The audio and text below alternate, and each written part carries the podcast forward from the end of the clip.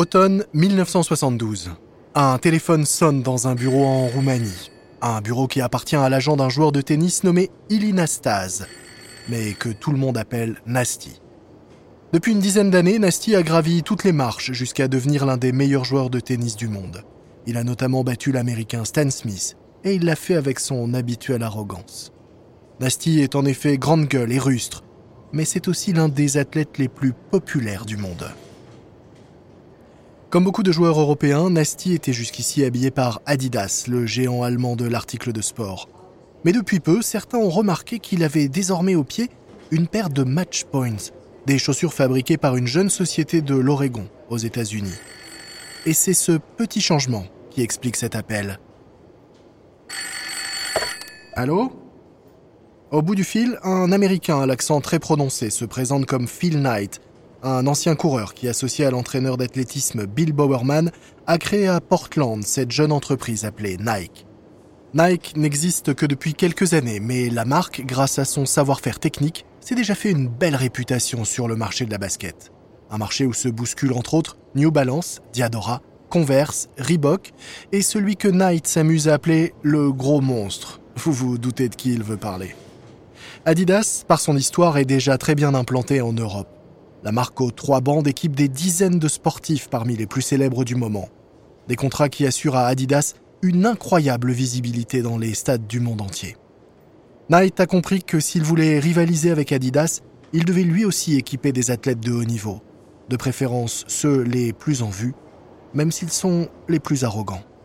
Et Nasty, justement, est une bonne piste puisqu'il porte déjà des chaussures Nike. Knight veut donc sécuriser leur relation en lui faisant une offre financière si intéressante que le joueur n'aura plus jamais envie d'enfiler une paire d'Adidas de sa vie. Au téléphone, il laisse entendre à l'agent de Nasty qu'il serait prêt à le payer jusqu'à 5000 dollars pour que le joueur ne porte plus que du Nike. À l'autre bout du fil, l'agent ne le voit pas, mais Knight en a des sueurs froides. À vrai dire, il n'a pas vraiment ces 5000 dollars. Et si on disait plutôt 15 000 dollars? 10 000 dollars. C'est vraiment le maximum que je peux proposer. Hmm. Marché conclu. Quelques jours après cette conversation, Knight s'envole pour Omaha, dans le Nebraska, où Nasty participe à un tournoi. Le soir, il dîne avec Nasty et sa femme, un superbe mannequin, et en profite pour lui faire signer les contrats. Pour fêter ça, on ouvre une bonne bouteille, puis une autre.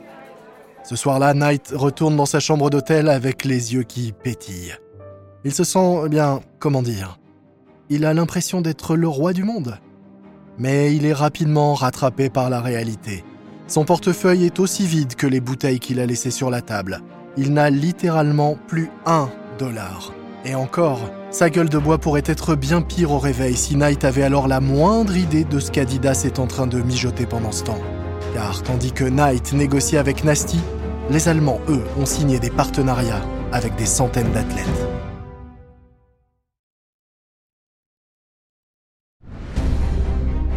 Vous écoutez Guerre de business de Wandery. Je suis Lomique Guillaume.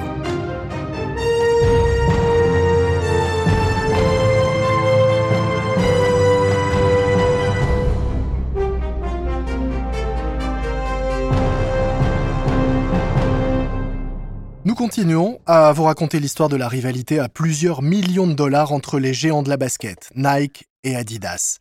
Voici l'épisode 3, les hommes sandwich. Dans le dernier épisode, vous avez eu un aperçu de l'histoire de ces deux sociétés nées sur les rives opposées de l'Atlantique à des époques très différentes et fondées par des entrepreneurs à la personnalité elle aussi très différente. Aujourd'hui, avançons un peu jusqu'aux années 70, date du premier véritable conflit entre les deux marques. Ce n'est pas un hasard, c'est à cette époque en effet que les premiers gros contrats de sponsoring ont été signés entre des marques et des athlètes de haut niveau. Depuis que le sport professionnel existe, il y a des athlètes qui acceptent de porter certaines marques en échange d'argent ou qui ont mis à profit leur célébrité pour en faire la promotion. Prenons le cas de Honus Wagner, un joueur de baseball du début du XXe siècle qui a prêté son image à des campagnes publicitaires pour des cigares et des rasoirs. Dès 1905, Wagner était payé pour faire la pub de Louisville Slugger, un fabricant de battes de baseball. Mais à l'époque, le contrat qui liait Wagner et Louisville était presque symbolique. Il n'avait en tout cas rien à voir avec les sommes en jeu à partir des années 60. Dans ces années-là, les chaînes de télévision du monde entier commencent à signer des accords avec les ligues sportives pour en diffuser les rencontres. En Europe, c'est le rugby et le football qui intéressent les télés. Aux États-Unis, c'est le baseball, le football américain et le hockey. En janvier 1968, la chaîne américaine TVS, qui n'existe plus aujourd'hui, diffuse le premier match de basket universitaire à l'échelle nationale. Le match qui oppose l'équipe des Bruins de l'Université de Californie et les Cougars de Houston est si serré qu'il restera dans l'histoire comme le match du siècle. C'est la première fois qu'un match de basket réunit un tel public. Ça ne s'était jamais vu nulle part à aucun niveau. Plus que 3 secondes. Ça y est, les Bruins ont remporté la victoire. L'Astrodome est en folie. Ce match réalise la plus grande audience pour un match de basket à la télévision à l'époque. Il est si spectaculaire qu'il sera rediffusé chaque jour dans tout le pays pendant la semaine qui suit. Le nombre de fans de basket explose, les télés se mettent donc à diffuser de plus en plus de matchs. C'est une véritable révolution pour l'industrie du divertissement. Et pour les Américains, qui peuvent désormais suivre les exploits de leurs athlètes préférés en direct quel que soit le jour de la semaine. Les fans peuvent suivre les matchs de basket, de football américain ou de baseball des équipes qu'ils supportent simplement en allumant leur poste. Les marques d'articles de sport ne s'y trompent pas. Désormais, la télé leur offre une incroyable visibilité. Quelque chose de bien plus efficace que de simples affiches sur les murs ou dans les stades. Elles peuvent s'offrir des ambassadeurs en chair et en os pour montrer à quel point leurs produits sont efficaces. Une révolution du marketing est en cours. Et c'est la famille Dassler qui va la première exploiter ces nouvelles opportunités à très grande échelle. Lors de notre dernière rencontre avec les frères Dassler, Rudy et Adi s'étaient séparés. Rudy avait lancé Puma et Adi Adidas. Dans les années 60, Adi est toujours présent et actif au siège d'Adidas en Allemagne. Mais né au début du siècle, il commence à se faire vieux. Il se met un peu en retrait, laissant la plupart des décisions opérationnelles à son fils Horst, alors âgé d'une trentaine d'années. Horst a le même tempérament que son oncle Rudy. Il est plus doué pour les affaires que pour créer des modèles. Sa devise, le business, c'est avant tout du relationnel. Aujourd'hui encore, on se souvient de l'incroyable sens des affaires de Horst, car bien avant les autres, il a compris qu'avec l'avènement de la télévision, il était de plus en plus important de faire de belles chaussures, mais que cela ne servait à rien de fabriquer de telles chaussures si elles n'apparaissaient pas régulièrement sur les écrans couleurs des millions de foyers dans le monde. Il se met donc à signer et signer des contrats avec des stars du sport, et il se retrouve souvent en compétition avec Puma, qui est maintenant contrôlé par le fils de Rudy Dassler, Armin, le cousin de Horst. Et en affaires, Horst est lui aussi du genre impitoyable. 1968, les Jeux Olympiques d'été de Mexico approchent et Horst et Armin déboursent des sommes considérables pour recruter les meilleurs ambassadeurs dans toutes les disciplines. Ils demandent peu en échange, simplement que les athlètes portent leurs chaussures quand ils sont sur le terrain. Peu avant les Jeux, Horst se rend aux préparations olympiques près du lac Tahoe, en Californie. Il remarque alors que Lee Evans, un coureur américain très prometteur, porte des chaussures Puma, surnommées Bruce Shoes ou chaussures brosse en raison des dizaines de petits picots sous leurs semelles qui améliorent l'adhérence. Lorsqu'Evans bat le record du 400 mètres, Horst ne peut s'empêcher de se lever de son siège pour protester à voix haute. Ces picots ne sont pas si différents des crampons, n'est-ce pas? Or, le règlement olympique interdit aux athlètes de concourir avec plus de 6 crampons par semelle. Eh bien, ce n'est pas juste. Horst se rassoit en attendant la suite. Les paroles et critiques de Horst ne tardent pas à arriver jusqu'aux oreilles des officiels olympiques qui décident purement et simplement d'annuler le record d'Evans. Pas vraiment la publicité dont rêvait Puma pour l'un de ses plus célèbres ambassadeurs. La décision laisse Puma désemparé. Mais la société ne baisse pas les bras. À la fin des années 60, les dirigeants de Puma et d'Adidas prennent conscience que s'ils veulent développer leur business, ils doivent avant tout se concentrer sur le marché américain et notamment sur les disciplines en plein essor telles que le basket et le football américain. À peine sorti de l'affaire calamiteuse des essais olympiques, Puma frappe en premier, payant un jeune quarterback du nom de John Amat 25 000 dollars pour porter ses baskets sur le terrain. NBC Sports. NBC Sports vous présente la troisième édition du Super Bowl. Lors du Super Bowl de 1969, les Colts de Baltimore sont battus par les New York Jets, l'équipe de Namat. Ce dernier, que l'on surnomme Broadway Joe, porte alors des chaussures Puma.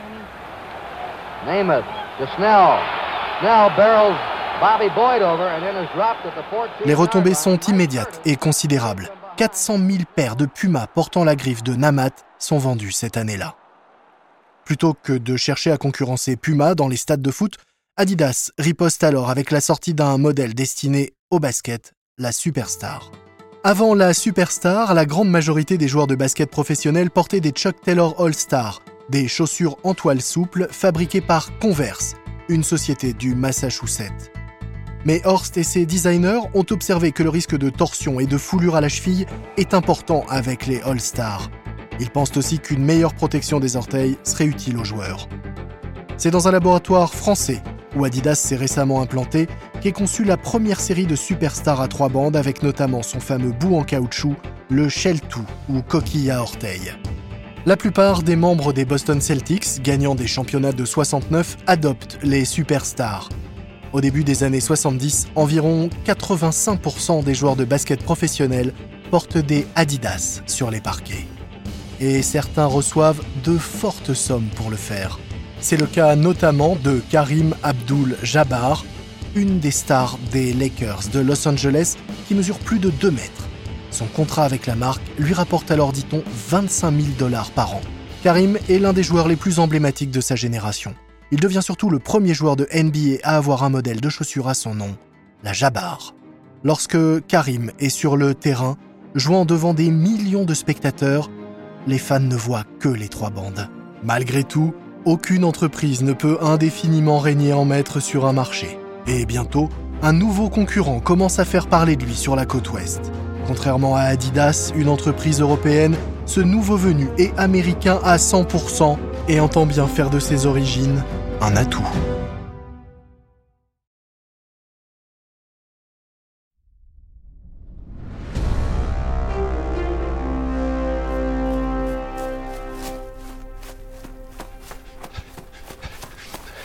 « 1970, Hayward Field, le stade de l'équipe d'athlétisme de l'Université de l'Oregon.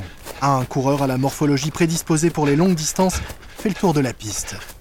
Il s'agit de Steve Préfontaine, ou Pré pour les intimes. Il deviendra bientôt l'un des plus célèbres coureurs de l'histoire. Bill Bowerman, son entraîneur, se tient au bord de la piste. Bowerman a repéré que Pré avait quelque chose de spécial. Quand on le regarde courir, on dirait qu'il court comme s'il fuyait quelque chose. Personne ne sait d'où ça lui vient, mais ce qui est sûr, c'est que la passion l'habite. Les carrières de Prey et Bowerman connaissent une ascension fulgurante et parallèle. Aussi, quand Bowerman demande à Prey de porter les chaussures qu'il vient de créer avec Knight pour Blue Ribbon, qui deviendra bientôt Nike, Prey accepte. Après tout, pourquoi pas? Les chaussures sont vraiment bien. À l'été 1972, Prey établit le record américain du 5000 mètres lors d'une épreuve de qualification olympique, mais rate de peu le podium lors de l'épreuve olympique. Il n'obtient même pas le bronze. Il s'en veut Phil Knight essaie de lui remonter le moral. Hé, tu savais que la municipalité de Gênes en Californie aimerait nommer une rue en ton honneur? Super. Et ils vont l'appeler comment La quatrième rue? Mais bientôt, grâce au soutien et aux encouragements de Knight et Bowerman, prêt est de retour sur la piste, battant à nouveau des records. Mais il y a un problème. Le champion est fauché. Tu peux pas te balader en ayant l'air d'un mendiant. On va te trouver un boulot. Où ça? T'inquiète pas de ça pour le moment, on verra. Et quelques temps plus tard, Prey travaille. Knight lui a trouvé du boulot à temps partiel dans un magasin Nike en Oregon. Son salaire annuel est de 5000 dollars. Prey obtient même une carte de visite avec le titre de directeur national des affaires publiques. Les raisons pour lesquelles une marque réussit alors que d'autres échouent sont bien sûr nombreuses. C'est parfois une question de détermination, mais il suffit parfois d'avoir un peu de chance et d'être au bon endroit, au bon moment ou d'avoir la bonne personne au bon moment.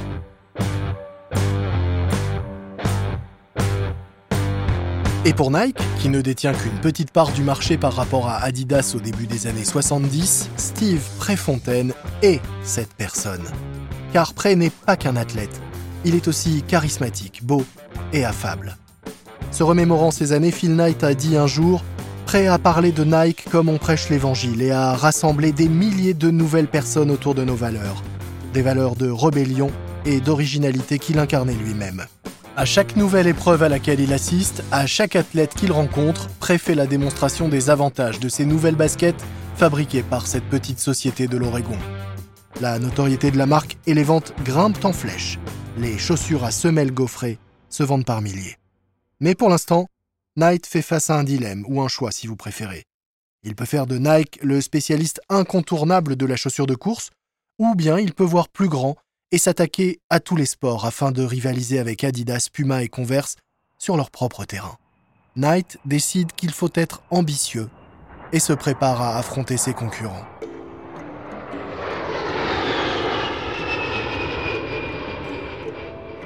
En septembre 1971, Knight retourne au Japon, le pays où il a imaginé Blue Ribbon Sports, l'ancêtre de Nike. Il passe alors commande de plusieurs nouveaux modèles de basket auprès du fabricant Nisho. Les échantillons sont prêts quelques jours plus tard, un dimanche. Il n'y a personne dans les bureaux de Nisho, mais peu importe, Knight a la clé. Il se rend donc seul au siège de la société et pénètre dans un hall désert.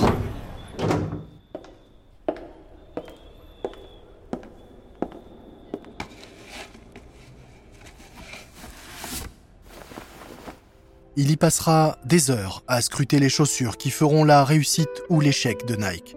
Certaines baskets, comme la Cortez, ont déjà un nom, d'autres n'en ont pas encore. Alors Knight passe la journée enfermé dans un bureau vide à la recherche d'un nom, sortant chaque paire de chaussures de sa boîte afin de l'examiner à la lumière. Il décide de donner le nom de Wimbledon à une paire de tennis en cuir blanc. Une autre s'appellera la Forest Hill en hommage au site où a eu lieu le premier US Open de tennis. Pour une chaussure de course, ce sera la marathon bien sûr.